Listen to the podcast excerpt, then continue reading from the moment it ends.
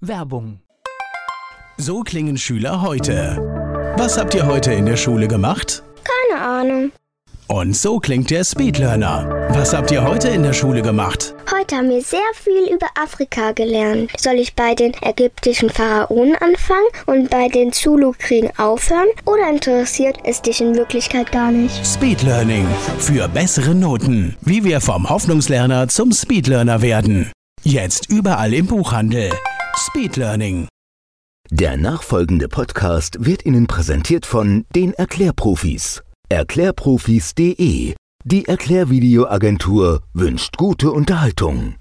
Antenne Mainz, mein heutiger Gast ist männlich. Name? Volker Hans. Alter? 66. Geburtsort? Weisenbach im Murgtal. Oh, da kommen wir gleich nochmal ganz genau drauf. Beruf? Rentner jetzt ehemals Leiter Lohn und Gehalt Europa bei der Bank of America im Military Banking. Hast du Hobbys und wenn ja, welche? Ja, ich bin seit Jahr und Tag sportlich unterwegs. Das heißt also, ich habe in früher Jugend geturnt.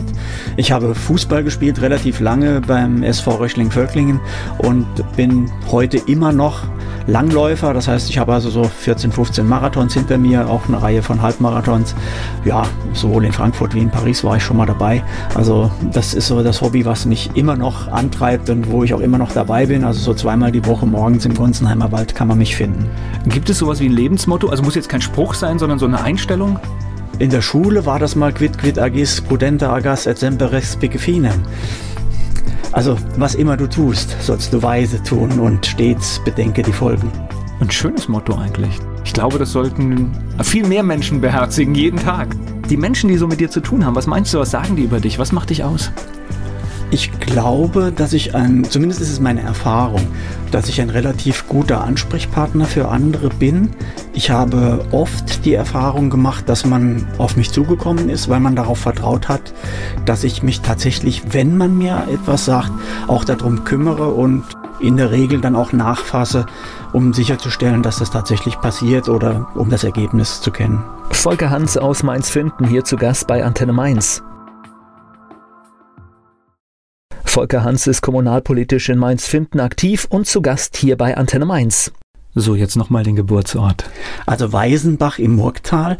Wer sich im Schwarzwald ein kleines bisschen auskennt, die Schwarzwald-Täler-Straße von Rastatt Richtung Freudenstadt, also auf dem halben Weg ungefähr liegt Weisenbach. Mainzer Politiker kennen vielleicht die Frau Brede Hoffmann. Auch sie ist in Weisenbach geboren. War das dann auch deine Wirkungsstätte in der Kindheit? Die ersten drei, vier Jahre habe ich im Schwarzwald verbracht. Dann ist mein Vater mit mir ins Saarland gezogen, habe ich zuerst auf der Uni oben gewohnt. Da war meine Mutter Leiterin der Buchhaltung. Und Saarland war dann die ganze Schulzeit, ja, von Saarbrücken weg, runter in den Bliesgau gezogen, an die französische Grenze gegenüber von Sargemünd und haben da direkt an der Grenze gewohnt. Insofern war dann während der Grundschule mein Spitzname der Volker von der Zoll, weil ich tatsächlich neben dem Zollhaus gewohnt habe. Also von daher habe ich in ganz jungen Jahren Grenze in der Form kennengelernt. Ich gehe aus der Haustür raus, gehe über die Straße und ich stehe im französischen Acker. Also Europa pur, ne? Ja. Das prägt, oder? Ja, ich habe damals eben den Schlagbaum so kennengelernt, dass er immer oben war und dass der Zöllner fast beleidigt war, wenn er nicken musste, damit der Depp weitergefahren ist. Also Grenze war für mich nie wirklich Grenze, sondern was Offenes. Und als ich dann mit 17 zum ersten Mal an dieser innerdeutschen Grenze stand, boah, das war heftig, weil da war zum ersten Mal, und das waren doch Deutsche, das waren jetzt keine Franzosen, ja, da habe ich innerlich gedacht, wie kann das sein? Wieso kann es in Deutschland so eine Grenze geben. Das war eine ganz, ganz komische Erfahrung. Da habe ich auch zum ersten Mal Unfreiheit erfahren, weil wenn man dann da über die Zonen, also auf der Strecke von Hannover oder rüber nach Berlin gefahren ist, dann gab es ja sehr wohl auch, dass man da mit dem Auto dann irgendwo nicht wusste, muss ich jetzt da halten, auf den Streifen oder auf den und dann stand da der Grupo mit der MP und, und da hat man ja innerlich schon das Gefühl gehabt, naja, kannst du den Lauf mal bitte in die andere Richtung halten, nicht gerade so Richtung mir. Diese Unsicherheit, diese Unfreiheit, da habe ich sie zum ersten Mal selber persönlich im Leben empfunden, was mich für meine politischen Tätigkeiten später, denke ich, mitgeprägt hat. Ich fand es schade, wir waren in Berlin mit unseren Kindern und wollten das auch so zeigen und man kriegt aber dieses Gefühl nicht mehr rüber, diese Beklemmung, weil tatsächlich es ist zu viel weggemacht worden. Also ich hätte es tatsächlich heute aus meiner Sicht wäre es schöner gewesen, man hätte irgendwo mal fünf Kilometer stehen lassen, um einfach dieses Gefühl zu haben, was es ja. bedeutet. Aber ich verstehe natürlich auch, dass es wertvoller Boden ist. Es ist alles gut, aber man kriegt, glaube ich, dieses Beklemmungsgefühl, was man vor der deutsch-deutschen Grenze bekommen hat, das kriegt man nicht mehr ohne weiteres hin. Ja. Also man hat es ja schon auch in die Schweiz ein beklemmendes Gefühl gehabt, aber zwischen der deutsch-deutschen Grenze war es halt was völlig, ja, völlig anderes, ja. ja. Also das war wirklich eine, eine, ganz eigene Erfahrung, die man gerne den eigenen Kindern erspart, aber auf der anderen Seite sehe ich die Schwierigkeit, ich kann nur davon erzählen. Man kann das Gefühl nicht drüber bringen. Naja, und wir stehen ja jetzt tatsächlich wieder vor der Situation, dass Grenzen jetzt gerade in Corona-Zeiten wieder irgendwie eine ganz andere Bedeutung haben und auf einmal ist es nicht mehr selbstverständlich, dass ich in das Nachbarland fahre, wann und wie ich will. Und deswegen ist es so wichtig, dass man dieses Gefühl für freie Grenzen auch behält, ja. Gleich geht's weiter im Gespräch mit Volker Hans. Volker Hans im Saarland aufgewachsen und hier zu Gast bei Antenne Mainz. Warst du ein guter Schüler? Mäßig. Also ich ähm, muss dazu sagen, ich habe immer so viel gelernt, wie ich habe lernen müssen. Ich hatte in ganz jungen Jahren in der Grundschule hätte ich eine Klasse überspringen sollen, ja. Haben dann meine Eltern nicht gewollt. Habe ich dann ja auch nicht gemacht. Und im Gymnasium war es dann eher so, ich habe halt Gustav Schwab, die Sagen des römischen Altertums gelesen und andere Dinge während des Unterrichts. Und das war dann halt nicht so prickelnd. Die, die Noten waren halt so, dass ich immer durchgekommen bin. Das hat ausgereicht. Aber mein Vater, wie gesagt, Schwarzwälder und noch aus dem elterlichen Betrieb, der Opa war Winzer gewesen, war halt während dem Krieg derjenige, der die Familie aufrechterhalten musste, weil der Vater Stalin, äh, der Opa in Stalingrad in Gefangenschaft geraten war. Insofern war mein Vater als der Älteste dadurch geprägt, dass Arbeiten der zentrale Punkt und wichtige Punkt ist. Also hat er mir, als ich dann so 16, 17 war, gesagt, hast jetzt genug gefaulenzt, kannst mal was schaffen. Ich habe schon mit dem Elektriker gesprochen, da kannst du Lehre machen.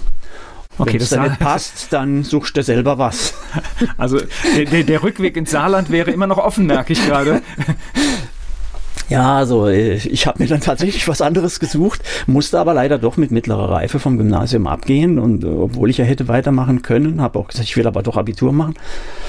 Ja, solange du die Füße unter den Tisch stellst, war dann äh, die Antwort. Insofern war das Thema erledigt und ich habe dann bei einer Versicherung in Saarbrücken eine kaufmännische Lehre gemacht, war da in der Buchhaltung gewesen und habe am Abendgymnasium in Saarbrücken dann mein Abitur gemacht. Der schwerere Weg eigentlich, ne? Ja, ja. eindeutig. Ja. Es waren vier harte Jahre.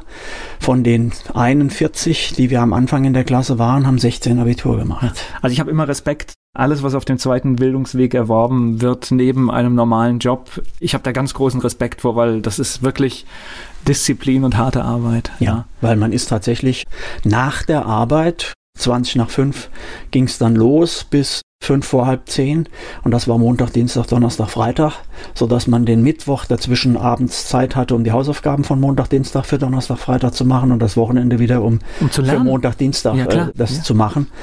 Das ist ein Dauerlauf. Das ist ein Marathonlauf in einer ganz anderen Art und Weise, aber den muss man einfach durchhalten. Wir hatten damals relativ schnell eine kleine Lerngruppe von sechs Leuten, die sich immer auch noch abends danach bis um zwölf zusammengesetzt haben, das Dinge besprochen haben, vorbesprochen, nachbesprochen haben und aus der Lerngruppe sind vier ins Abitur gegangen und haben es auch bestanden.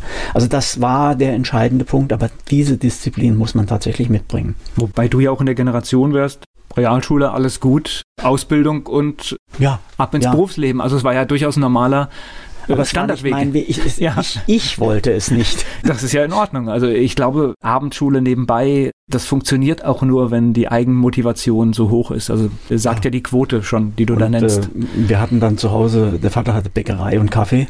Ich hatte Gott sei Dank einen jüngeren Bruder, der bereit war, Bäcker und Konditor zu werden. Insofern war ich von dem Schicksal erlöst, das selber werden zu müssen und durfte dann diesen anderen Weg gehen.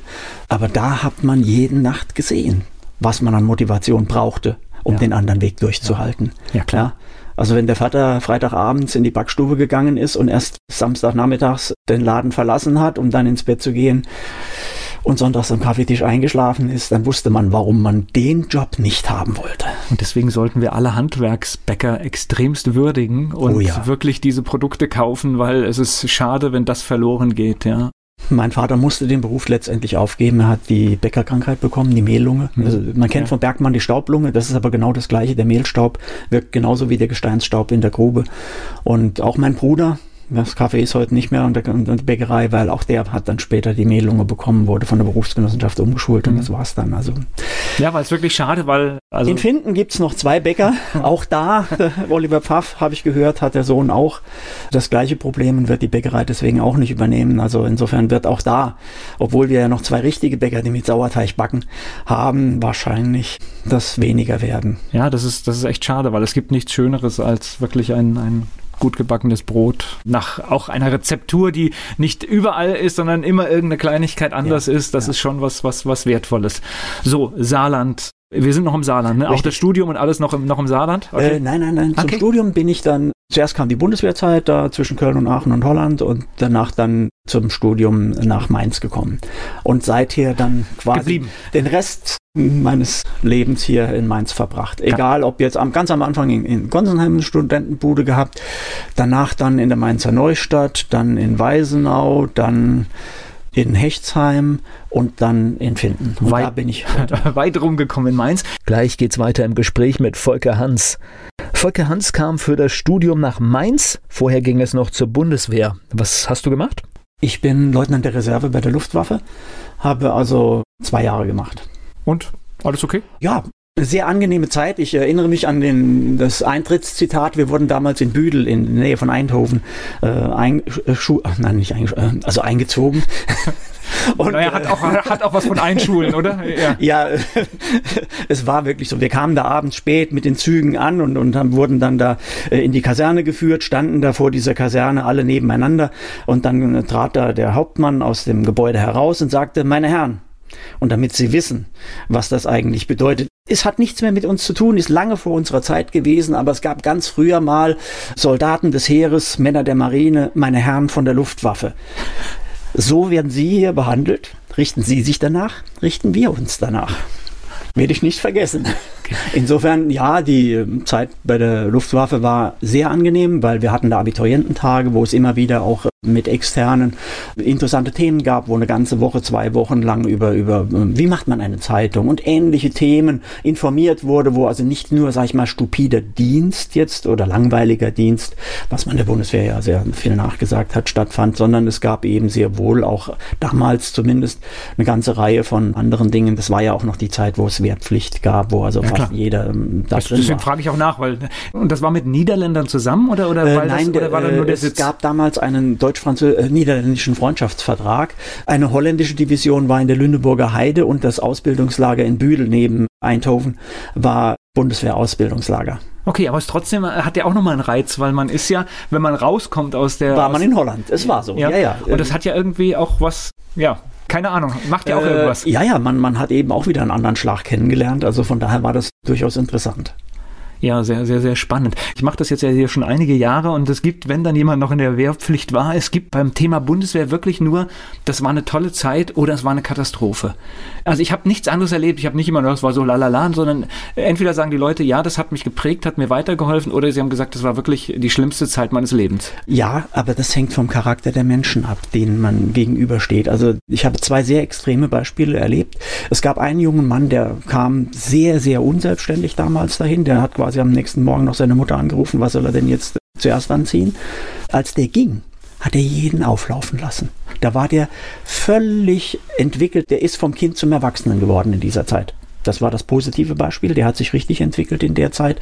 Es gab andere, die haben ihren schlechten Charakter raushängen lassen. Die haben sogar, also ich habe da tatsächlich jemanden erlebt, der quasi am Tag seiner Entlassung äh, seinen Code verwendet hat, um im Badbereich da die Wände zu verschmieren und um seinen Kollegen da quasi nochmal eins auszuwischen, damit die das anschließend sauber machen müssen. Nett. Also, wie gesagt, aber es liegt am Charakter der Menschen an sich. Wenn sie von vornherein Defizite haben, dann kommt sowas zutage. Wenn sie von vornherein anders gestrickt sind, dann entwickeln sie sich positiv. Ja, es war auch, glaube ich, eine andere Zeit und ich glaube, so wie das heute ist, ist das, glaube ich, auch ganz gut, weil die Bundeswehr steht vor ganz anderen Aufgaben und ich, ja, ja, kann man nicht mehr vergleichen. äh, äh, weil ich glaube, Das sind Cybergeschichten, die heute in den, in den Ja. Mittelpunkt kommen. Und ich Ja. glaube, die, die Idee der Wehrpflichtarmee ist einfach tatsächlich überholt, Ja. weil irgendjemand, der, ich sag mal, zwölf Monate eine Ausbildung macht, der kann da gar nicht. Das, ist, das sind er kann gar Profis. nicht gebraucht werden. Man Ja. braucht einen ganz anderen Schlag Profi, der, der da heute Dienst tun muss. Wir sollten froh sein, dass es Menschen gibt, die den Job machen. Ja, ja, ja. Ja, das ist einfach tatsächlich. Und gleich geht's weiter im Gespräch mit Volker Hans. Zum Studium kam Volker Hans nach Mainz. Er ist jetzt mein Gast hier bei Antenne Mainz. So, das heißt, Studium in Mainz, was wurde Jawohl. studiert? Volkswirtschaft habe ich hier studiert. Eigentlich wollte ich ja Betriebswirtschaft mit Versicherungsbetriebswirtschaftslehre in Köln wollte ich eigentlich hin. Aber ich hatte eine Freundin aus Bad Dürkheim, die Verlobte genau genommen, die gesagt hat, aber Moment, Grundstudium ist doch für VWL, BWL und Wirtschaftspädagogik identisch. Du kannst doch auch in Mainz anfangen, dann bist du wenigstens bei mir. Ja. Und so kam ich äh, zum Studium nach Mainz. In Mainz bin ich geblieben bei ihr. Das hat sich leider dann äh, anders entwickelt. Ich glaube, Mainz ist doch ein guter Ort zum Studieren, oder? Ja, ja, ja. Hat mir sehr gefallen, muss ich sagen. Also das Wirtschaftsstudium war wunderbar. Ich habe dann so nach zwei, drei Semestern noch eine zweite Geschichte gehabt. Ein Kollege von mir, Hammerwerfer, wollte gerne Sport studieren. Und hat gemeint, ja hier, Volker, wie sieht's aus? Machst du mit? Aufnahmeprüfung, du spielst doch Fußball, du, komm, du kannst das auch. Naja gut, Ralf war äh, beeindruckend. Äh, Man konnte ihm schlecht widersprechen, also habe ich tatsächlich auf sein Anraten die Aufnahmeprüfung mitgemacht und dann tatsächlich neben meinem Wirtschaftsstudium auch noch Sport durchgezogen. War ein wunderbares Studium Generale. Ich hatte das vorher nie so eingeschätzt, aber dass man Sportpädagogik, Sportmedizin, sowohl Anatomie wie Physiologie gehört hatte, dass man Sportstatistik sogar an der alten Olivetti einen Kurs hatte, um, um was zu lernen, Sportsoziologie, Sportgeschichte. Also es war das beste Studium Generale, was man sich vorstellen kann. Und die Kumpels, die Sportler, das waren sowieso die allerbesten. Also Sportlerfäten waren einfach genial. Also, alles richtig gemacht. Jo. Nach dem Studium ging es dann? Ja, dann natürlich, weil ich ja Wirtschaft studiert hatte, blieb Buchhaltung der rote Faden, der sich durch mein Leben durchgezogen hat.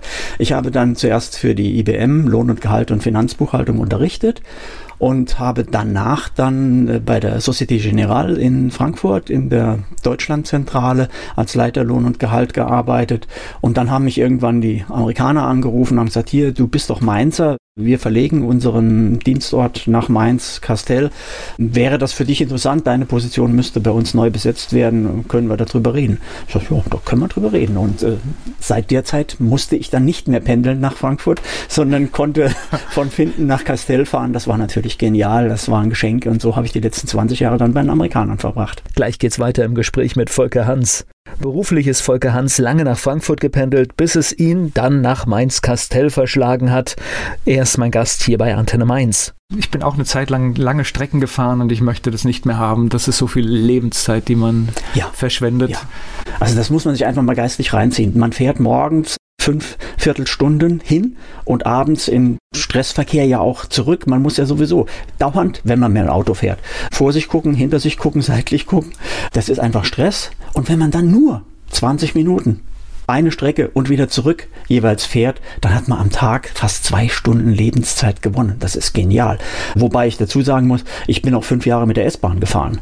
Aber ich habe Dinge erlebt, das glaubt man gar nicht. Ich habe mir damals, weil ich ähm, gerne meine Zeitung lesen wollte, ein erster Klasse-Ticket, das war das einzige, was ich mir geleistet habe, gegönnt und habe trotzdem häufig keinen Sitzplatz gehabt. Das war dann etwas ärgerlich und habe tatsächlich erlebt, dass ich abends mal in die S-Bahn reingekommen bin und jemand hatte seine, sein Geschäft mitten da auf dem Boden verrichtet und der Schaffner äh, mich nur kurz gewarnt hat, pass auf, treten Sie nicht rein. Oder einmal habe ich erlebt, dass jemand mit einem Rollstuhl in die erste Klasse reinkam und mich gefragt hat, ob man denn hier rauchen dürfe. Und ich habe gesagt, nein, nein, hier ist Nichtraucher. Das war für mich, weil ich Nichtraucher bin, ein wichtiger Punkt. Und habe gesagt, nein, aber Sie können ja hier durch die Tür durch, dann nebenan können Sie rauchen. Und dann hat er sich gegenüber von mir äh, hingesetzt und mich angepafft. Also das waren so Erfahrungen, wo es mir dann das S-Bahn-Fahren verleitet hatte. Deswegen habe ich dann irgendwann gesagt, nach fünf Jahren, wisst ihr was, setzt mich mal auf die Warteliste. Wir haben ja Parkplätze unterm Haus. Wenn die Tiefgarage wieder ein Platz frei wird, ich nehme, ich fahre in Zukunft mit dem Auto. Wir haben jetzt ja auch eine Situation, dass es nicht äh, gerade auch in Corona-Zeiten nicht unbedingt angenehm ist mit öffentlichen Verkehrsmitteln fahren. Und ich glaube, wir müssen an diesem Konzept ganz dringend arbeiten, weil es muss hochattraktiv werden, wenn wir sowas wie eine Verkehrswende schaffen wollen. Dann muss ich Lust haben darauf, mich in einen Bus zu setzen, eine Straßenbahn und nicht einfach nur darauf angewiesen zu sein. Und ich glaube, da ist noch viel Luft drin. Das kann ich voll unterschreiben, ja. Ja, weil Es soll ja ein Erlebnis sein, es soll eine Selbstverständlichkeit werden. Und ich, ich weiß, es gibt so, so in, ich, ich glaube, in den Niederlanden ist es so eine Stadt, die halt auch den Nahverkehr freigegeben hat und aber auch massiv darauf achtet. Das heißt, da wird jeder Zug ständig kontrolliert, ist alles sauber, ist alles in Ordnung, um halt die Attraktivität hochzuhalten. Ja, ich glaube, die Sauberkeit ist ein ganz wichtiger Punkt. Jetzt wenn, noch mehr. Wenn, wenn die Sauberkeit gegeben ist, ist auch das Verhalten meistens ein anderes. Ja, während wenn das schon schäbig ist, dann benimmt man sich häufig auch so, dass man nicht so besonders darauf achtet. Also das ist, meine ich, ein ganz, ganz wichtiger Punkt. Nicht nur bei den Zügen. Ich habe das auch als Schulelternsprecher im Theresianum erlebt. Die Kinder haben jedes Schuljahr am Ende des Schuljahres ihre eigenen Räume sauber gemacht und haben dadurch einen ganz anderen Bezug zu ihren Räumen gehabt und haben immer ganz anders drauf geachtet. Es gibt ja diese, diese schöne Tradition, dieser Dreckwegtage oder jetzt das rein Clean-up. Tatsächlich ist es so, wenn du sowas ausfallen lässt, was manchmal dann aus irgendwelchen Gründen passiert und dann arten kleine Dreckecken zu richtigen Müllhalden aus, weil da liegt etwas und auf einmal wird es immer mehr. mehr. Und Genau. insofern ist Aufräumen immer wieder gehört, gehört dazu und äh, Wichtiger Teil der Erziehung. Genau, und ich gehöre auch zu denen, wenn ich halt irgendwas unterwegs sehe, wenn ich äh, im Feld laufe, ich äh, habe gerne auch eine Tüte dabei und pack's dann einfach weg, weil Ja. ich weiß, für mich ist eine Kleinigkeit, aber wenn es liegen lässt, sieht's in sechs Wochen noch schlimmer aus. Wobei es ist, es ist unglaublich, wie viel da, also wo du gerade Dreckwegtag Ja, ansprichst, das wir machen das in Finden ja auch. Also was da immer wieder an Mengen, an Müll und an, an ganz unterschiedlichen Dingen, selbst Schallplattenspieler und alles mögliche, was einfach so in die Gemarkung geschmissen wird, das ist unglaublich. Jetzt, wenn wir bei dem Thema sind, jetzt muss ich hier mit einsteigen. Warum fahren Menschen in der Nacht ein Sofa mitten ins Feld? Der Aufwand ist doch viel höher, als wenn ich einfach den Sperrmüll kommen lasse. Ich verstehe es nicht. Ja. Es kann mich viel Geld kosten, wenn ich erwischt werde. Es ist viel Arbeit, äh, da irgendwie mir einen Platz zu suchen, wo ich das ablade. Ich verstehe es nicht. Und vor allem, man macht ja auch den anderen Leuten den Dreck damit, ja. Ja. An, man, man zwingt andere, den eigenen Müll wegzuräumen. Das ist eigentlich, das ist, äh, Und, und wir sind doch toll organisiert. Das heißt wirklich, Ja, jeder hat, hat die Option, den Sperrmüll zu bestellen. Es kostet nichts. Ja. Es ist nicht zu verstehen. ja. Und selbst wenn ich den Sperrmüll nicht bestellen will, dann gucke ich halt, wo hat jemand und dann stelle ich es halt von mir aus dahin. Und wenn man nicht weiß, wie es geht, kann man schon mal einen Nachbarn fragen. Ja. Es gibt Leute, die wissen, welche Telefonnummer man wählen kann. Man kann die öffentliche Verwaltung anrufen, man kriegt definitiv eine Auskunft. Ja, Ja. ja. Wenn man freundlich fragt, kriegt man Genau alles so eine das. Auskunft. Genau so ist das, ja. Sehe ich auch so. So, das heißt, du hast schon angedeutet, sehr lange im Job, aber seit einigen Jahren nicht mehr. Nee, jetzt äh, dieses Jahr. Also Dieses Jahr, gerade okay. erst äh, Ah, ganz ich bin frisch, okay. sozusagen Neurentner. Ja, also insofern habe ich jetzt seit äh, Zeit. Mai deutlich mehr Zeit, ja. Oder auch nicht, ne? Fürs Meistens- Hobby. Ja, das meistens Hobby frisst dann sofort sehr, sehr viel Zeit. Das ist Meistens haben wir die. Rentner gar keine Zeit, ne? Gar keine würde ich jetzt nicht sagen, aber es ist schon so, dass man die Zeit relativ schnell mit anderen Dingen ausfüllt. Weil man eben, wenn man andere Ideen hat und andere Hobbys schon hat, die dann tatsächlich stärker Raum greifen. Das geht sehr schnell. Gleich geht's weiter im Gespräch mit Volker Hans.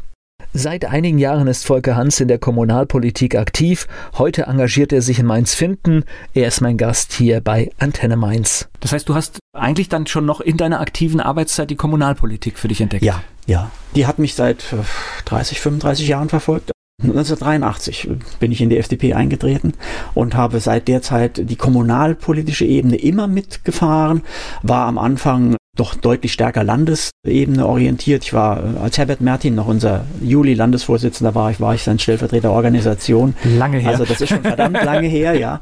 Damals natürlich äh, sehr stark auch landespolitisch äh, engagiert, musste das dann äh, teilweise beruflich äh, für eine Weile zurückfahren.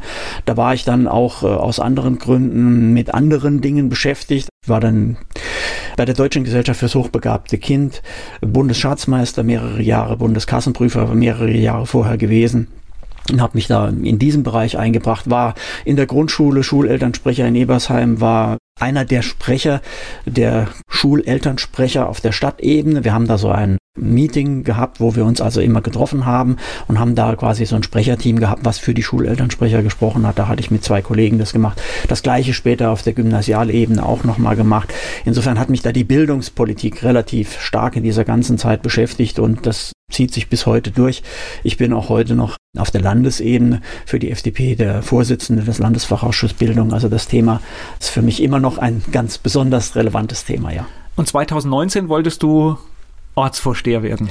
Ja, das ist richtig. Ich habe mich nach langen Jahren, wo ich mich aus der direkten Kommunalpolitik rausgehalten hatte, dann in Nachfolge von meinem Kollegen, der gesagt hat, so jetzt musst du das aber übernehmen, gesagt, okay, dann trete ich jetzt für den Ortsbeirat an und habe mich auch direkt um das Amt des Ortsvorstehers beworben und für einen Newcomer ein zweistelliges Ergebnis hingelegt. Das ist für einen FDP-Kandidaten also schon ein sehr erfreuliches Ergebnis. Also man, man, man weiß, also auch wenn man sich anders wünscht, glaube ich, wenn man von einer kleineren Partei kommt, weiß man auch, dass es jetzt nicht unbedingt zum Sieg reicht. Äh, ja, wobei die Situation war in dem Aus, in der Ausgangslage doch ein kleines bisschen besonders, weil eben der langjährige 25 Jahre Ortsvorsteher-Kandidat nicht mehr nominiert worden ist von der eigenen Partei. Insofern war da völlig neues Spiel, völlig neue Kandidaten und da war offen, wer kommt denn in die Stichwahl? Und wenn man es in die Stichwahl geschafft hätte, dann war eigentlich die Wahrscheinlichkeit, der, der es als Zweiter schafft, wird wahrscheinlich sogar der neue Ortsvorsteher. Und genauso ist es tatsächlich am Ende gekommen.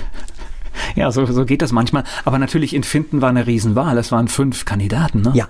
Ja. Das ist ja eine, eine Besonderheit, wenn ich das jetzt hier vergleiche mit Ortsbürgermeistern in den rheinhessischen Kommunen, die waren ja zum Teil froh, wenn sie überhaupt einen hatten, der zur Wahl stand, also wo man dann Ja oder Nein ankreuzen konnte. Ja. Also das, also das ja war bei uns wirklich anders. Insofern hatten tatsächlich, also vier der fünf, hat man gesagt, könnten alle in die Stichwahl kommen. Könnte passieren. Wobei alle klar gesagt haben, ja, also der erste Platz, das kriegt mit Sicherheit die Kollegin von der CDU, aber wer wird Zweiter? Das war die ganz große Frage. Und da waren tatsächlich drei in der Verlosung. Ja, man muss jetzt auch sagen, Finden, also ich bin in Finden groß geworden. Finden war klassisches CDU-Land. Das war schwarz, oder? Ja, so, wenn man ja, in dieser Farbenlehre ja, ging. Also und ich, ich glaube, noch vor zwei waren sogar absolute Mehrheit. Also ja, und, und, ich sage, in den 80er, 90er Jahren hätte sich, glaube ich, keiner vorstellen können, dass mal ein SPD-Ortsvorsteher in Finden sein wird, ja? Ja, aber wie gesagt, das ist dann zur Überraschung aller tatsächlich geworden. Und ich habe das ja mit initiiert, weil ich nach der Ergebnis der ersten Wahlrunde gesagt habe, die AfD ist neu in unserem Ortsbeirat wir brauchen eine stabile Mehrheit jenseits der AfD, sodass sie, egal was sie macht, immer unrelevant ist. Und habe deshalb mit den Kollegen von SPD und Grünen gesprochen. Und wir haben eine Ampel erstmals in Finden damals installiert, die von vornherein im Ortsbeirat eine Mehrheit hat. Und damit ist für uns klar gewesen, die können Anträge stellen, was sie wollen, egal was, es wird nie auf ihre Stimme ankommen. Und in dieser Konstellation haben wir dann auch als Ampel den Manfred Mahle, der von der SPD in den Stichwahl gekommen ist, unterstützt und genau mit ihm auch die Wahl gewonnen. Und du bist jetzt sein Stellvertreter, oder? Ich bin sein Stellvertreter, zusammen mit der Kollegin von den Grünen. Wir beide sind die Stellvertreter. Okay, da ist auch ein bisschen Spannung. Also FDP und Grüne, da muss man. Äh, ja, bisschen diskutieren, oder? Viele, ja, wir sind uns in den Zielen sehr wohl oft einig, denn man darf ja nicht vergessen, die älteste Umweltschutzpartei ist die FDP. Wir feiern nächstes Jahr 50 Jahre Freiburger Thesen. Und die Freiburger Thesen waren das älteste Umweltprogramm. Da ist das von Karl-Hermann Flach zum ersten Mal auf die Tagesordnung gesetzt worden. Und das älteste Umweltgesetz hat Hans-Dietrich Genzer 1972 erlassen. Das ist die TA Luft. Es war damals in der sozialliberalen Koalition die FDP, die sich leider nicht durchsetzen konnte, weil sie an dem Kanalarbeiterfraktion gescheitert ist und kein eigenes Umweltministerium bekommen hat. Aber wir durften in allen FDP-Ministerien eine Umweltabteilung einrichten. Also deswegen gibt es bei Justiz, Landwirtschaft, Wirtschaft und Innenministerium jeweils eine solche Abteilung, lange bevor es tatsächlich mit Wallmann einen Umweltminister gab. Also das Thema war bei uns immer schon vorhanden. Wir haben es immer gewollt. Unsere durchgängige Forderung, neuester Stand der Technik. Als sich 1980 die jungen Liberalen gegründet haben, auf ihrem Gründungskongress gibt es nur ein Programm, die ökologische Marktwirtschaft. Es war unsere Forderung schon damals, dass wir gesagt haben, wir wollen, dass die Marktwirtschaft, die soziale Marktwirtschaft weiterentwickelt wird. Die Internalisierung der externen Kosten ist wichtig. Nur so kriegen wir die Wirtschaft nachhaltig, was ja heute der Hauptbegriff ist, mit dem man das ausspricht, hin. Und das war für uns immer schon Thema. Und da sind wir mit den Grünen ja durchaus einig. Es geht nur darum, wie macht man's? Wir sind häufig diejenigen, die eben sagen, ja, es muss so sein, dass gleichzeitig die Wirtschaft auch noch funktioniert. Wir dürfen es nicht überziehen, während die Grünen diese Forderung in der Vergangenheit häufig sehr viel aggressiver gestellt haben. Ja, und das ist natürlich auffälliger. Deswegen ist heute das so, dass man ihnen zubilligt, sie wären die eigentliche Umweltpartei. Also, wer hat's erfunden? Die FDP. Naja, und ich, ich, jetzt tatsächlich, wenn du sagst Ampel, glaube ich, liegt ja tatsächlich in solchen Konstellationen auch der Reiz, wenn du zwei Positionen hast, die sehr weit voneinander entfernt sind. Ich glaube immer, in solchen Prozessen kommen eigentlich die besten Ergebnisse, weil es sind verschiedene Lösungsvorschläge auf dem Tisch.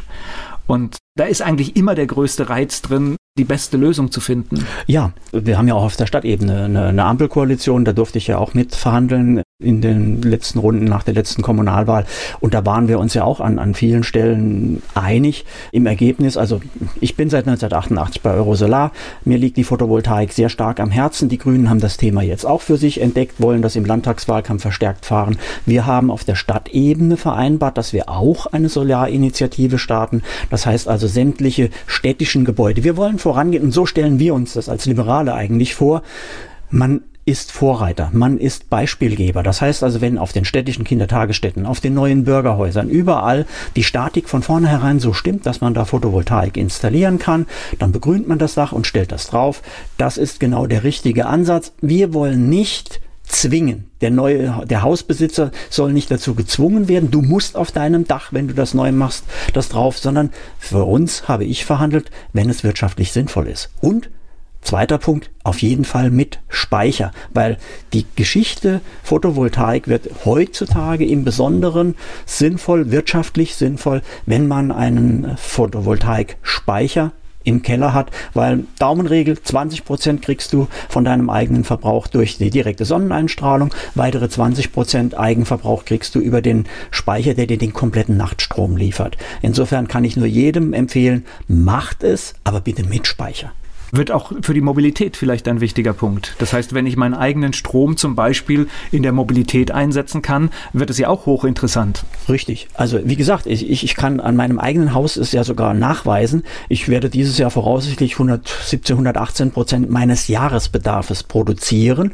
Das heißt also in den Sommermonaten deutlich mehr, in den Wintermonaten muss ich zukaufen, aber das, was ich übers Jahr hinweg produziere, ist am Ende mehr als das, was ich tatsächlich verbrauche. Und diesen Mehrverbrauch, wenn ich den den dann auch zum Beispiel in mein Hybridauto oder in mein Elektroauto einspeise, habe ich gewonnen. Das muss ich nämlich nicht bezahlen, denn das darf man ja auch nicht vergessen. Die 50 Cent, die die Kilowattstunde dann kostet für das Elektroauto, das ist gar nicht so billig. Also, und wenn die Strompreise so wie es ist jetzt noch weiter steigen, dann ist das sogar nochmal ein zusätzlicher Grund, wo man nur jedem empfehlen kann, wenn dein Dach geeignet ist, dann prüf es und mach es. Es lohnt sich. Solar naja. ist mittlerweile eine richtig gute Alternative. Gleich geht's weiter im Gespräch mit Volker Hans hier bei Antenne Mainz.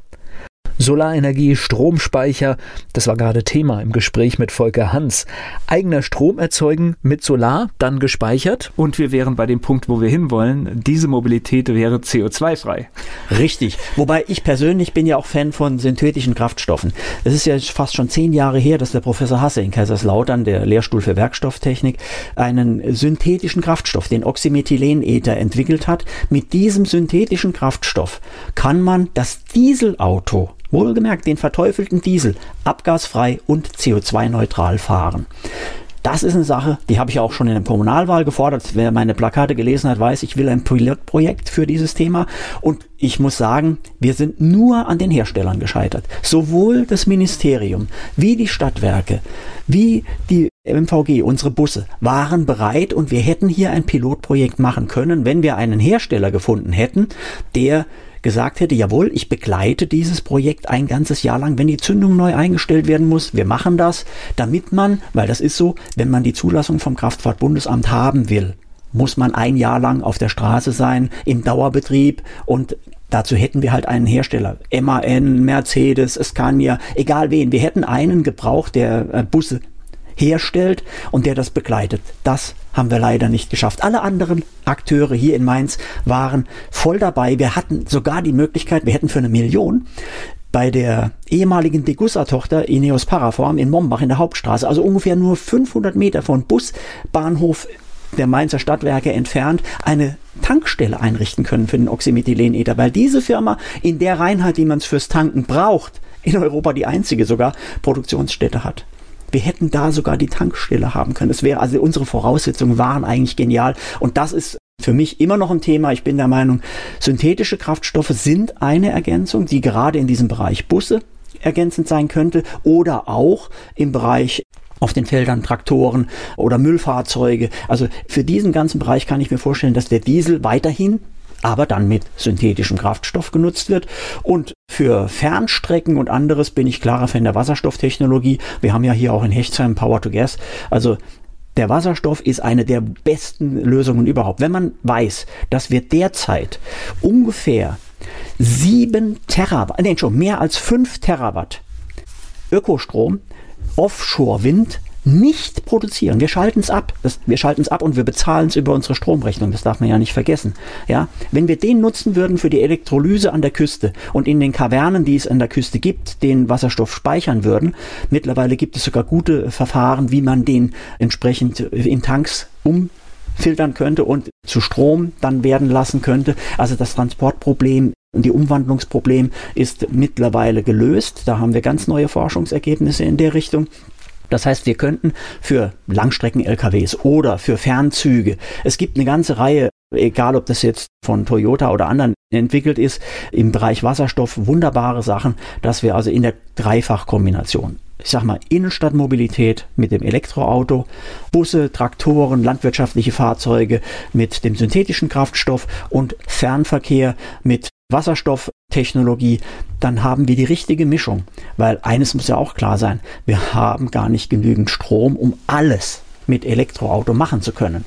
Ja, denn wir müssen ja ganz Europa den Strom abschalten, damit wir nur den deutschen Bedarf, wenn alle mit Elektroauto fahren würden, decken könnten. Und das funktioniert nicht. Aber mich ärgert, dass wir beim Wasserstoff so wenig machen, weil ein Kernkraftwerk hat eine Jahresproduktion bis über 8 Terawatt und wir verzichten auf über 5 Terawatt Ökostrom aus Wind offshore im Augenblick und nutzen es noch nicht einmal für die Umwandlung Elektrolyse im Bereich Wasserstofftechnologie. Und wir müssen sogar, wenn wir diesen, und das ist reiner Ökostrom, verwenden, die volle EEG-Umlage bezahlen. Das macht die Sache teuer. Dadurch kostet es nämlich 9 Euro, ist unwirtschaftlich statt 4,50 Euro, wo wir in den richtigen Bereich reinkommen. Und wenn wir in die Serie gehen würden, ja sogar nach neueren Berechnungen bei 1,50 oder 1,38, 1,40 landen könnten, was wiederum ein Wasserstoffpreis an der Tanke wäre, die für die Wirtschaft erträglich wäre. Wir könnten viel weiter sein.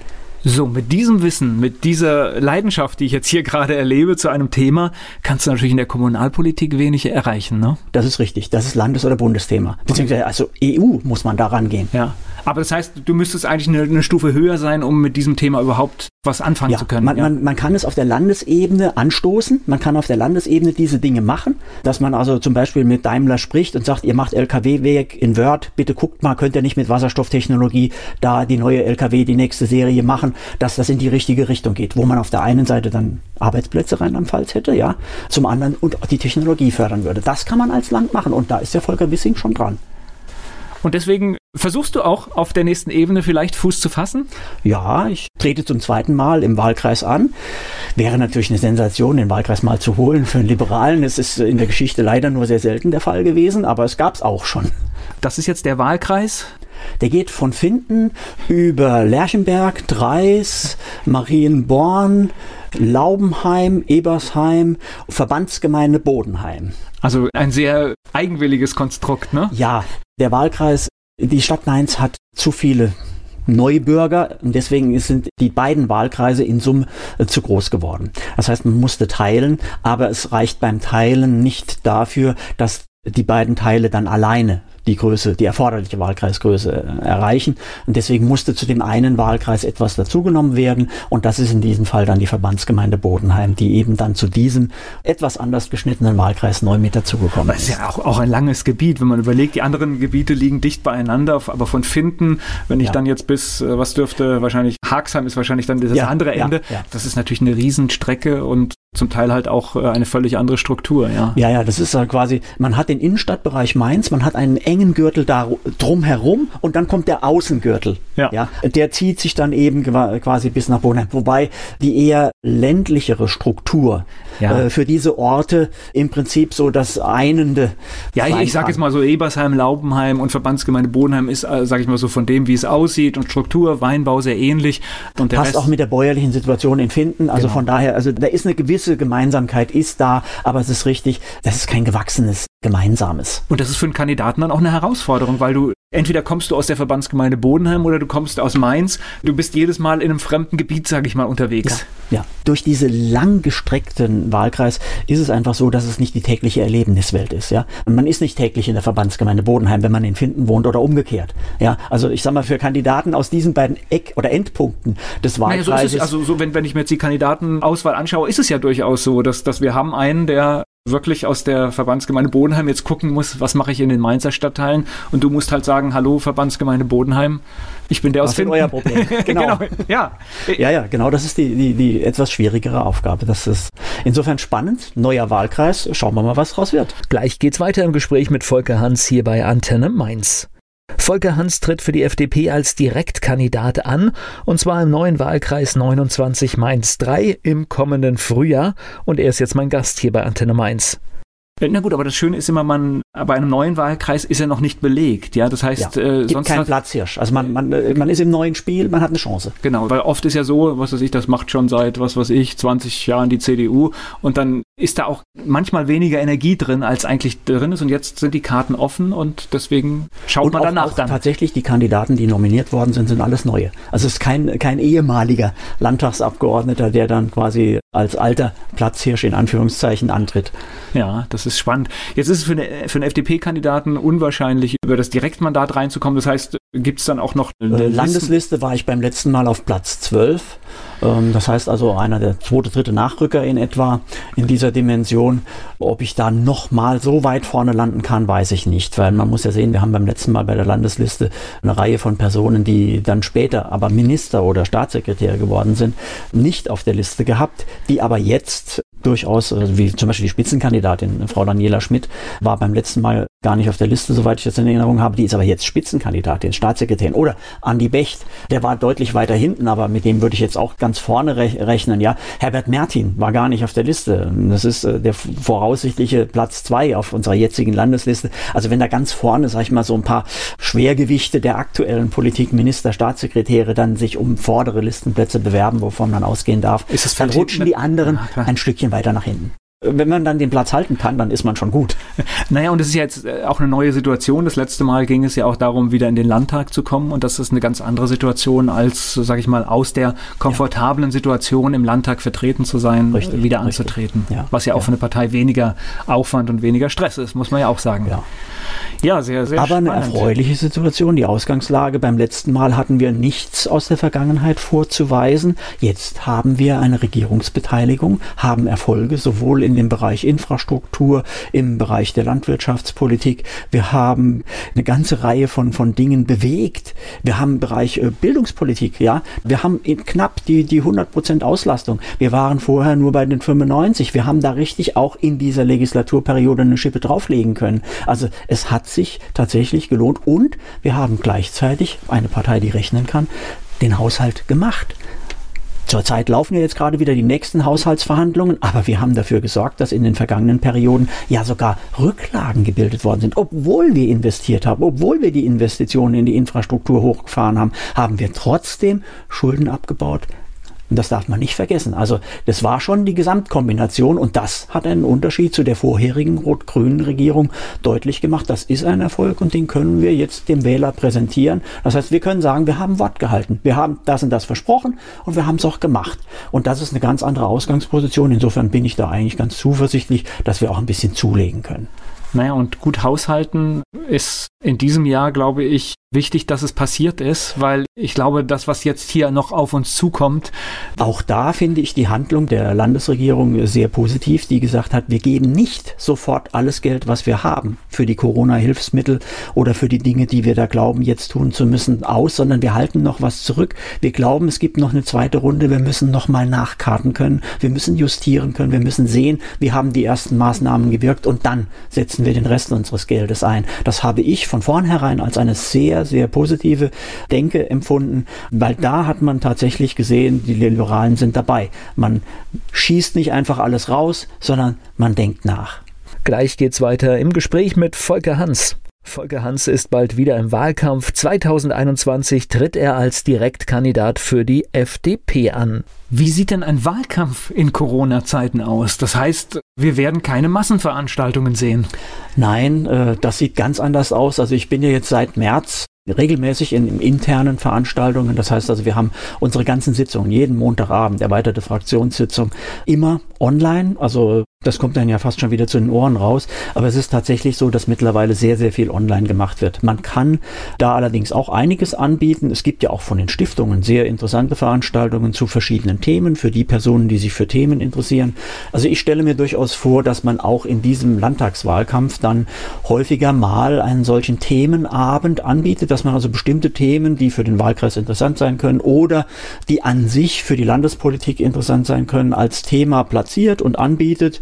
Zu dem Thema an dem Abend könnt ihr euch alle dazuschalten, dann könnt ihr mit dem Kandidaten diskutieren oder mit dem Kandidaten und noch einem, einem Experten, der speziell zu diesem Thema dazugeladen wird, dass man solche, sage ich mal, Foren nutzt, um die Themen, die tatsächlich jetzt für die Landtagswahl, für die nächste Legislaturperiode für uns wichtig sind, nochmal ein bisschen klarer rüberzubringen, dass die Leute sich gut informieren können und damit eine bessere Wahl, Auswahlmöglichkeit haben.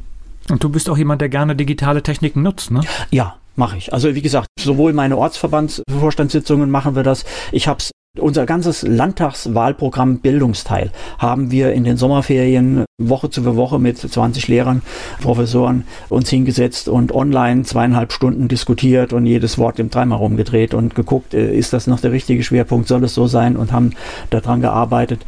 Es ist ein anderes Arbeiten, das muss man ganz klar sehen. Es hat den Vorteil, man muss nicht aus dem ganzen Land an eine Stelle hinreisen. Das heißt, also die Fahrtzeiten fallen weg. Das ist insbesondere für die, die nicht in Mainz wohnen, weil meistens sind die Termine ja in Mainz. Die Zweibrücker, die Altenkircher, die Eifeler, die sind froh, dass sie nicht fahren müssen. Aber es erfordert beim Arbeiten eine ganz andere Disziplin. Denn es kann immer nur einer reden. Und da muss man warten. Dann muss man im Chat sagen, ja, ich Wortmeldung. Und dann sind vielleicht schon drei andere vor einem. Und dann muss man konzentriert, Moment, ich hatte aber vorhin zu dem Punkt eigentlich genau, was wir sagen. Wir, wir sind ja schon wieder an einer ganz anderen Stelle. Wo ganz anders. Und dieses konzentrierte Arbeiten ist sehr viel anstrengender. Zum anderen ist es aber auch disziplinierender was in Präsenzsitzungen häufiger mal passiert, dass die Diskussion so ein bisschen abschweift, dass ein bisschen geschwätzt wird und dass der Fünfte dasselbe nochmal nur mit seinen Worten sagt, das fällt weg. Sondern man geht dann tatsächlich gezielt besser voran. Also das ist anders, aber es ist anstrengender, muss man ganz also, klar sagen. Es, es deckt sich mit meiner Erfahrung. Also ich schaue auch, wenn, wenn so Online-Geschichten angesetzt sind, ich versuche nicht mehr als zwei solcher Meetings am Tag zu haben, weil ich bin nicht so fertig. Also ich bin nach zwei bin ich durch. Ja. Und ich könnte, glaube ich, fünf Präsenztermine haben und ich wäre nicht so fertig wie nach den beiden Online-Terminen. Ja, ja. Man spart viel Zeit, man spart Fahrt, aber es ist nicht weniger anstrengend. Ja, ganz im Gegenteil. Es ist sogar eher so, dass selbst bei Leuten, die sich mit Themen gerne beschäftigen, dann so nach zwei, zwei Viertelstunde der Satz kommt, könnten wir genau. zum Ende kommen. Die Konzentration lässt nach. Weil man muss ja auch ein bisschen drauf achten. Das heißt, ich, ich sehe ja das Gegenüber nicht. Und das heißt, äh, dann muss man ein bisschen aufpassen, was schwingt da jetzt vielleicht mit, was gar nicht rüberkommt und manchmal vielleicht auch nachfragen. Und wie du halt sagst, was ein großes Problem ist, wenn mehrere miteinander diskutieren. Ja, vor allem, wenn sie 20 Bildchen, kleine Bildchen auf dem Bildschirm vor sich haben, ja. ja. Sie sehen nicht, wie die Reaktion von dem einen oder dem anderen sind. Nein, kann, kann man gar nicht. Und ja. wir lernen ja erst langsam, dass man auch in einer Videokonferenz ein bisschen für einen schönen Hintergrund sorgen sollte und dass man guckt, dass man in die Kamera schaut und nicht die Nasenlöcher zeigt. Das lernen wir ja erst alle ja. mittlerweile ja. und ist aber übrigens ganz wichtig, kann ich hier mhm. mal als Botschaft mhm. geben, weil wenn wir einen Menschen nicht richtig im Bild sehen, macht es Stress bei uns. Das ist tatsächlich, äh, mhm. das, das Hirn arbeitet dann und versucht Teile, das heißt auch wenn die Stirn abgeschnitten ist, ist eine Katastrophe in der Videokonferenz, weil wir können uns dagegen nicht wehren. Unser Hirn versucht das Bild zu vervollständigen und deswegen sind wir gestresst. Ah, gut. Ja, deswegen äh, wirklich darauf achten, schöner Hintergrund, nichts Irritierendes und gucken, dass das ganze Gesicht für jeden zu sehen ist und dann wird die Konferenz ein bisschen leichter. Ja, man lernt täglich. Gleich geht's weiter im Gespräch mit Volker Hans. Volker Hans macht Kommunal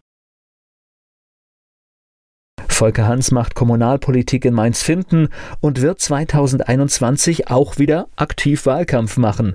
Er ist mein Gast hier bei Antenne Mainz. Du bist politisch mit deinen Dingen auch wirklich mit vollem Einsatz. Das heißt, du bist dir nicht zu schade, du verteilst Flyer Ja. und all diese Geschichten und das ist dann jetzt auch deine Tätigkeit in den Ähm, nächsten Monaten. Ja, wird so sein. Es wird ganz viel Flyer verteilen sein müssen, weil Menschen, das Haptische, dass man was zum Greifen und zum Lesen hat, ist durchaus immer noch ein wichtiger Faktor. Ich habe gerade in den letzten Wochen auch, auch während dieser Corona-Zeit, die Erfahrung gemacht, dass es auf Flyer, die wir verteilt haben, zum Beispiel in Orten in Finden gab es verschiedene Themen, zu denen wir welche verteilt haben. Ich habe selten so viel Online-Rückmeldungen tatsächlich bekommen wie jetzt gerade in dieser Zeit. Also ich hatte schon den Eindruck, dass die Menschen im Prinzip froh waren, da ist endlich eine Information. Ja, weil sie es auf anderen Wegen gar nicht in dieser Form so mitbekommen konnten. Sie konnten ja auch nicht zu Ortsbeiratssitzungen hinkommen, ja, weil wir haben ja gar nicht die Möglichkeiten, so große Säle für die Sitzungen und, und, und mit, mit zusätzlichen Möglichkeiten für Zuschauer äh, jeweils zu haben. Das ist schon eine Schwierigkeit. Und insofern hatte ich durchaus den Eindruck, dass die Leute froh sind, wenn sie dann irgend wenigstens eine schriftliche Information haben. Deswegen denke ich, wird auch dieser Wahlkampf relativ stark mit Flyern, also mit, mit schriftlicher Information gehen müssen. Also neben dem Online. Das ist ein tolles Stichwort, was du da gerade gibst. Das wissen viele gar nicht, weil diese, diese Gremiensitzungen sind ja gar nicht so gut besucht. Da sind ja meistens nur wenige Besucher und es ist wirklich zum Teil große Hallen, wenn 16 Leute tagen. Äh, Ja. Also es ist sehr, sehr abstrus und deswegen kann jede, jede Gemeinde oder jeder Stadtteil, der eine große Halle hat, kann froh sein, weil er macht dort halt auch Demokratie möglich. Weil im Moment, ich weiß gar nicht, Ortsbeirat darf auch nicht online Äh, tagen, oder? Äh, nein, nein. Also Ortsbeirat haben wir auch. Also wir haben ja jetzt, Gott sei Dank, Finter Bürgerhaus ist ja fertig. Ähm, der große Saal der Lebensfreude, das ist dann der Sitzungssaal. Die anderen Säle gehen gar nicht. Ja, ja, weil, weil, zu weil viele du den sind. Abstand halten Ja, musst weil- und dann musst du, ja, die Öffentlichkeit, die muss ja da sein dürfen, wenn auch beschränkt, aber und, und dann hast du diese Situation, ja. Also es ist, es ist extrem. Vor allem, man muss sich überlegen, man muss ja schon laut rufen, so halbwegs, ja. Die Diskussion im Ortsbeirat ist eine ganz andere, ja, auch in dieser Präsenzsitzung, ja, weil wenn der Ortsvorsteher zu leise irgendwas vorgelesen hat, ist der, der hinten am, am einen Ende des U sitzt und der, der am anderen Ende sitzt. Moment, was hast du nochmal gesagt? Kannst du wiederholen? Das ist auch anstrengend. Es ja. ist anstrengend, Ja. ja. Man braucht Mikroanlage dazu, wo man vorher in einem kleinen U gesessen hat und jeder jeden sehen, direkt in die Augen blicken konnte und Gestik, Mimik, alles da war. Das ist jetzt weg. Das ist in dieser Corona-Zeit sind Sitzungen völlig anders. Aber wenigstens ist das Bürgerhaus da. Ich überlege, ich habe ja, bin in Finden aufgewachsen, habe dort auch lange gelebt. Es war ein heiß umkämpftes politisches Thema, als ich irgendwie Anfang der 2000er Jahre weggezogen bin. Oh ja, das waren meine ersten große öffentliche Veranstaltungen. Und äh, insofern ist doch wenigstens schön, dass man dann, auch wenn es lange dauert, dann sieht, jetzt ist zumindest sowas da. Wäre natürlich viel schöner, wenn man es jetzt für den Zweck, für den es gedacht ist, auch in voller Energie Ja, es nutzen ging damals könnte. in erster Linie um den, den Standort. Ja. Ja. Man hatte uns ja angeboten, einen Standort außerhalb des Ortes, oben neben der Fontana. Das geht gar nicht. Wir wollten unser Bürgerhaus immer zentral im Ort haben.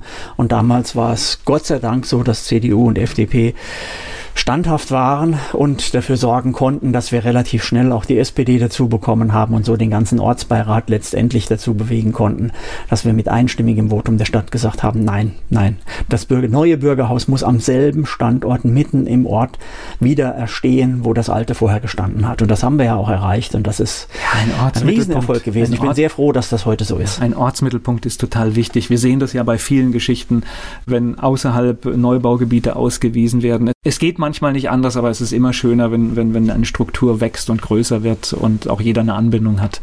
Und da gehört halt auch ein Bürgerhaus dazu. Ja, es muss fußläufig erreichbar sein. Denn wenn da eine Gymnastikgruppe ist, die dann da oder Yoga oder sonst was in diesen anderen Sälen dann ähm, arbeiten will oder auch wenn es ein Volkshochschulkurs ist oder sonst was, ja, oder ein Verein in einem Raum tagen will, dann ist es gut, dass man das fußläufig erreichen kann. Weil wenn bei einer solchen Sitzung oder auch wenn da die Fastnachtssitzung drin ist, ja, bei der Fastnachtssitzung wird ja auch was getrunken und dann will man doch zu Fuß nach Hause gehen. Da soll man doch nicht mit irgendwelchen Fahrzeugen fahren müssen. Ja, wobei Finden natürlich auch eine Herausforderung. Es ist groß geworden, weit ausgedehnt und man kann ja fast sagen, da oben der Bereich Römerquelle verhält sich auch fast nochmal wie ein, ein Stadtteil. Ne? Ja, ja. Das ja, ist einfach richtig. so. Ja. Also es sind, sind schon besondere Ja, die, Herausforderungen. die, haben, die, die haben da ein bisschen Pech. Der, der Rest des Ortes kann das Bürgerhaus relativ gut zu Fuß erreichen, aber oben Römerquelle ist richtig. Also da, da ist man tatsächlich auf Fahrdienst angewiesen. ja, dafür gibt es eine direkte Anbindung an den öffentlichen Nahverkehr. Ja, Also es hat alles immer Vor- und Nachteile. Ne? Also insofern, ja, ja. also ich kann nur sagen, ich habe ich hab gerne in Finden gelebt und Das ist ein, ein, ein, schöner Ort mit, mit einer guten Struktur und einer guten Ja, sehr, ja. sehr gesunde Struktur noch. Ja, wir haben ja noch, noch eine ganze Reihe von Vollerwerbs, sieben Vollerwerbslandwirte. Wir haben eine ganze Reihe von Landwirten, die noch direkt verkaufen, selbst am Wochenende. Also wenn man sag ich mal, samstags oder, oder Sonntagvormittags feststellt, ich habe keinen Schnitzel, ja, beim Obsthof Weiher, wenn man raus Richtung Faggernheim fährt, kriegst du selbst das noch eingeschweißt. Also es ist für jeden Notfall was da. Und Kartoffeln, alles, was du zum Kochen vielleicht brauchen kannst, was du vorher versäumt hast, weil du Pilot bist und aus Frankfurt erst am Samstagabend spät nach Hause gekommen bist, kannst du am Sonntagvormittag dir immer noch was holen, kannst selber kochen. Also geht eben. Also Finden hat noch eine wirklich gute Struktur, muss ich ehrlich sagen. Also ich bin davon begeistert. Das ist doch ein schöner Schlusspunkt. Danke für das Gespräch. Gerne. Dieser Podcast wurde präsentiert von den Erklärprofis. Erklärprofis.de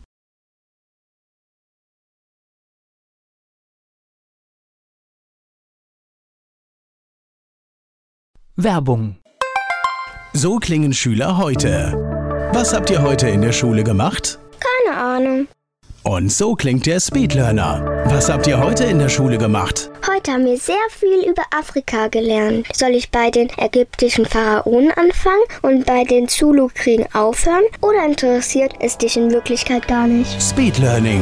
Für bessere Noten. Wie wir vom Hoffnungslerner zum Speedlearner werden.